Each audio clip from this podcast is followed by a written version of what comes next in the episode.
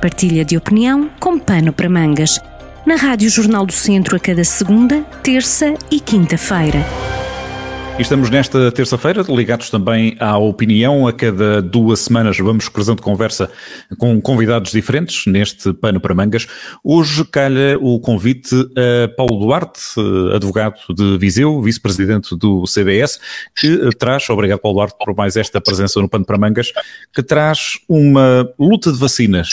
para dar pano para mangas para esta, pelo menos para esta conversa. O que é que lhe despertou a atenção nestas questões eh, mais frequentes, metendo a AstraZeneca pelo meio e metendo a União Europeia por aí fora? O que é que lhe desperta a atenção? Em primeiro lugar, agradecer mais uma vez o convite da Rádio Jornal do Centro e uh, cumprimentar todos os ouvintes que possam eventualmente vir ouvir esta, esta, esta transmissão. E, e, e, queria dizer o seguinte: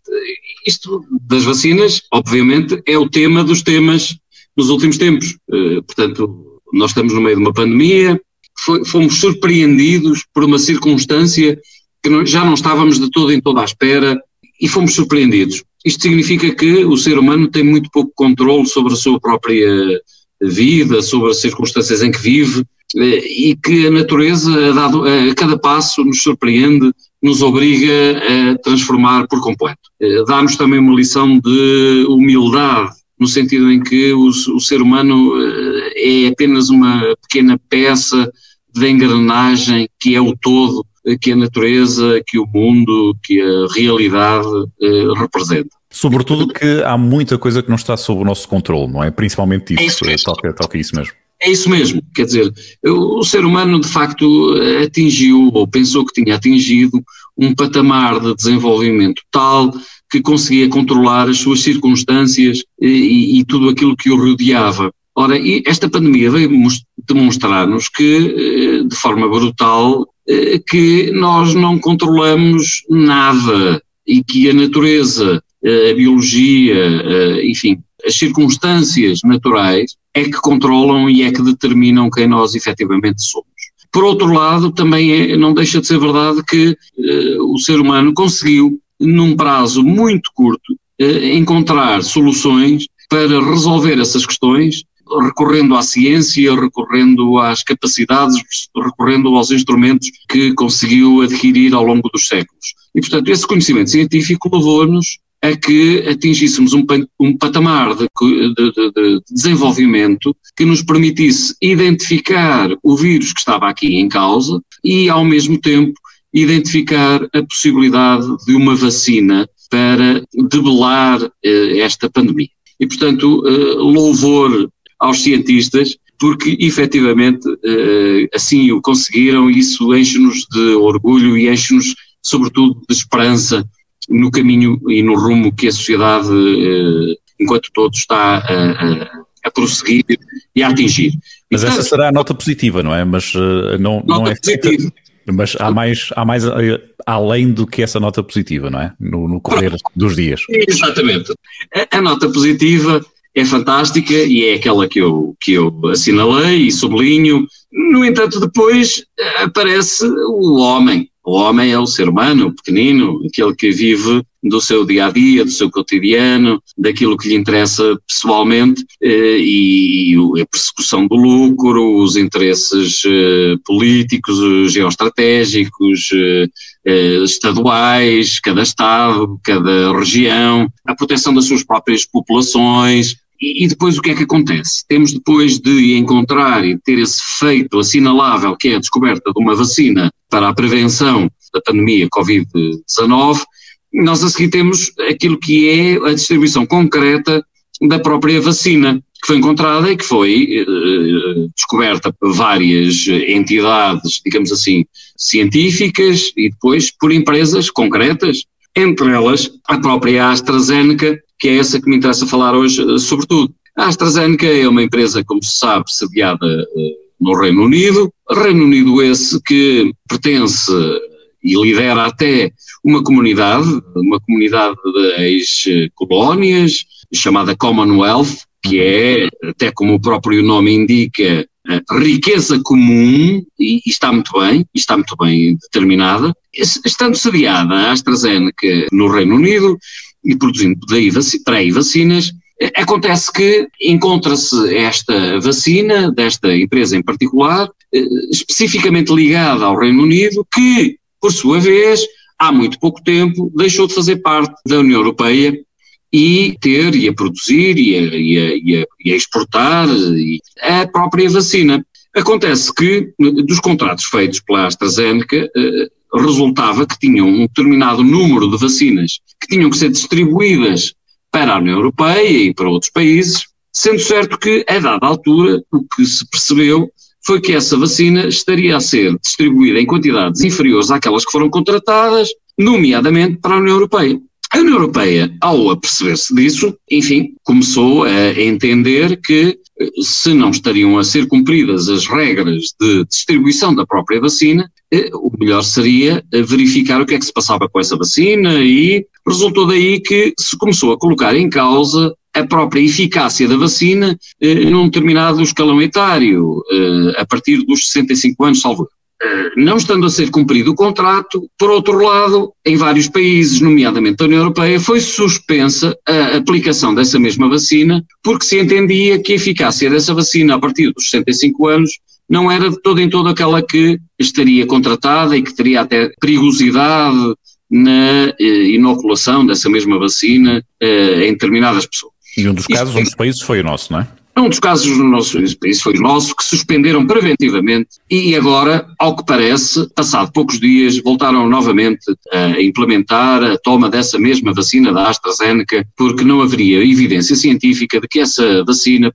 provocasse uh, qualquer uh, consequência gravosa na saúde das pessoas que a tomassem, pelo menos superior àquela que as outras vacinas provocariam. Mas a questão, a questão de fundo, pelo que eu percebo, Paulo, é ter colocado ou não a saúde pública ou a validade científica da vacina depois de uma outra prioridade que é os interesses comerciais ou os, uh, o jogo de forças entre, entre blocos de, económicos, não é? Se calhar a ordem foi um bocado invertida. É isso que eu entendo pelas suas, pelas suas palavras. Não é?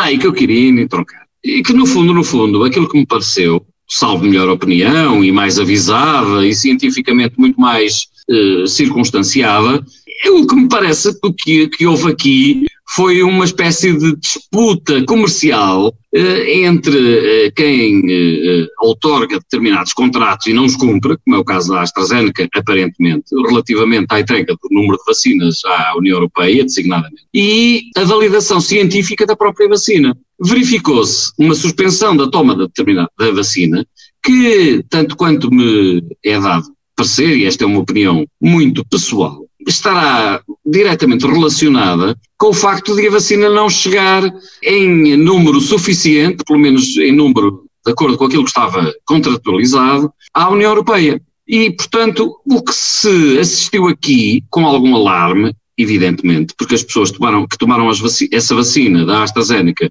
eh, podiam achar e pensaram por determinados momentos que poderiam estar em perigo de vida ou a sua saúde estar em perigo achasse que a AstraZeneca efetivamente não tinha qualquer validade científica e poderia até ter efeitos eh, secundários. Quando o que se verificou é que não havia base científica para essa afirmação e o que, no fundo, paira no ar, e eu não posso dizê-lo de forma perentória, porque não tenho conhecimentos científicos para o efeito, mas ao comum do cidadão, que é o que eu sou, o que pareceu foi que houve aqui uma guerra, digamos assim, comercial entre a União Europeia e o próprio Reino Unido, que produzia a vacina, e que, uh, estando a vacina a ser desviada, entre aspas, para outros mercados não se cumprindo o contrato que havia com a União Europeia, a União Europeia terá, entre aspas, mais uma vez, retaliado, entre outros países, com a colocação em causa da eficácia científica e, e, até com a possibilidade de efeitos secundários da própria vacina da AstraZeneca. E, portanto, que é que terá originado na, nessa, nessa sua linha de interpretação esta hum, rápida uh, retoma da confiança na vacina da AstraZeneca? Poderá ter aqui caído, por exemplo, o caso de esta, hum, este contra-ataque da União Europeia frente à, AstraZeneca e ao Reino Unido uh, poder ser um, um, um pau de dois bicos, ou seja, de reverter o estado rápido de imunidade de grupo quando as pessoas se recusassem a tomar uma vacina uh, da AstraZeneca, mesmo aquelas que já tinham tomado a primeira toma, e portanto isso ia colocar em, em causa uh, o plano de vacinação, que no caso português ainda vai na primeira de três, três fases, e, é, e para acabar a primeira fase ainda demora algum tempo. Poderá ter sido por aí ou isto é fantasioso? Não, não é, porque aqui há um jogo, tanto quanto me parece, entre duas questões essencialmente distintas, mas que, que se entreligam, que é a validade científica da própria vacina e, ao mesmo tempo, a distribuição comercial, a distribuição da mesma. Se, por um lado, não se cumpre da parte da AstraZeneca os contratos que estavam estabelecidos e até, ao que parece, com adiantamentos substanciais dos próprios Estados que adiantaram somas elevadas para que a vacina fosse implementada e distribuída e, e com encomendas.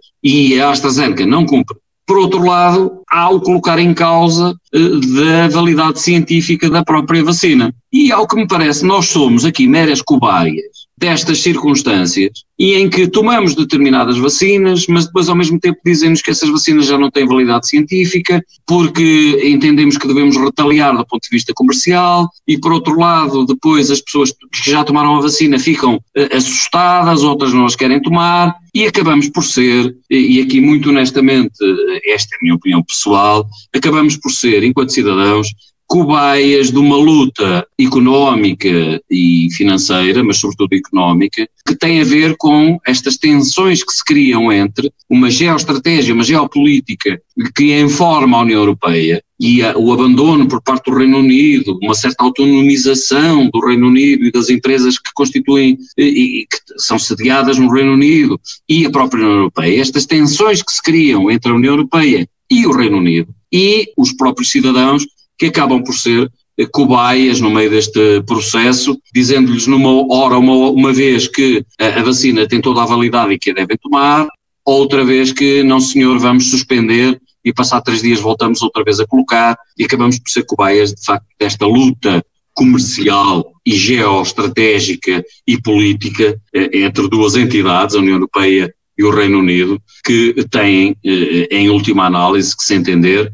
porque quem está em causa, e que está em causa aqui, é a saúde dos cidadãos, eh, sendo eles europeus, pertencendo eles à Commonwealth, pertencendo eles à União Europeia, pertencendo eles ao Reino Unido. Essa é que é o fundamento da existência de uma vacina, que é a distribuição da mesma, de forma equitativa. E se me permite, Paulo, eh, neste mundo desenvolvido ou em vias de desenvolvimento, que é o nosso onde Portugal, que Portugal faz parte, ainda assim estaremos num reino de privilegiados, porque o continente africano estará nesta luta muito atrasado, mais uma vez vai ficar, e não só, eh, países eh, subdesenvolvidos vão ficar nesta guerra cada vez mais numa luta desigual não é? Se nós nos queixamos, que dirão eles? Não? É? Sem dúvida. Eh, repare, Paulo, a questão aqui até é, no fundo, isto é o replicar das circunstâncias que existem para outras uh, situações. Efetivamente, por força quer de circunstâncias políticas, económicas, sociais, de vária natureza, uh, têm tido dificuldades no seu desenvolvimento. E a distribuição da riqueza, no seu todo, tem tido dificuldades numa maior distribuição para a própria sociedade do continente africano, e isto é, no fundo, uma, uma réplica do que acontece. A distribuição das vacinas eh, surge da mesma forma. A distribuição da riqueza barra distribuição das próprias vacinas ocorre da mesma forma que ocorre relativamente à distribuição da riqueza e da economia. E, e, portanto, a África assistimos também, efetivamente, a que é um, eh, são, é um continente que está a ser também ele prejudicado pela própria distribuição da própria riqueza. Os, os países mais ricos, nomeadamente os Estados Unidos, uh, temos aqui em conta também Israel, hum, há aqui uma réplica na distribuição das vacinas que replica aquilo que é a distribuição da riqueza em termos mundiais. Uhum. A África, efetivamente, e o continente africano, são sempre flagelados, quer pela pobreza, pela distribuição da riqueza, pela produção da própria riqueza, de, vários, eh, de várias circunstâncias que impelem este continente para que haja a possibilidade ou haja a circunstância de também as próprias vacinas serem distribuídas de forma menos eh, igualitária e menos equitativa. O que eu me queria referir essencialmente era que tinha a ver com os cidadãos serem, no fundo, pequenas peças de um instrumento maior eh, que são as tensões geopolíticas e uhum. estratégicas uhum. mundiais e nós próprios, na própria, na nossa saúde, naquilo que nos é mais específico, naquilo que é mais íntimo, que é a saúde de cada um, acabamos por sempre ser afetados por aquilo que é muito mais vasto e que às vezes não damos tanto, tanta importância e que são uh, os interesses económicos, estratégicos e políticos mundiais. E assim acabamos esta já longa uh, reflexão, uh, troca de, de opiniões uh, e aqui interpretações sobre aquilo que se vai passando no país e no mundo, como diria o outro, com esta luta entre vacinas, um ponto de conversa que dá pano para mangas, escolhido neste episódio por Paulo Duarte. Até daqui a duas semanas, tudo bom e saúde. Muito obrigado e muita saúde para todos. Partilha de opinião com pano para mangas, com podcast em jornaldocentro.pt.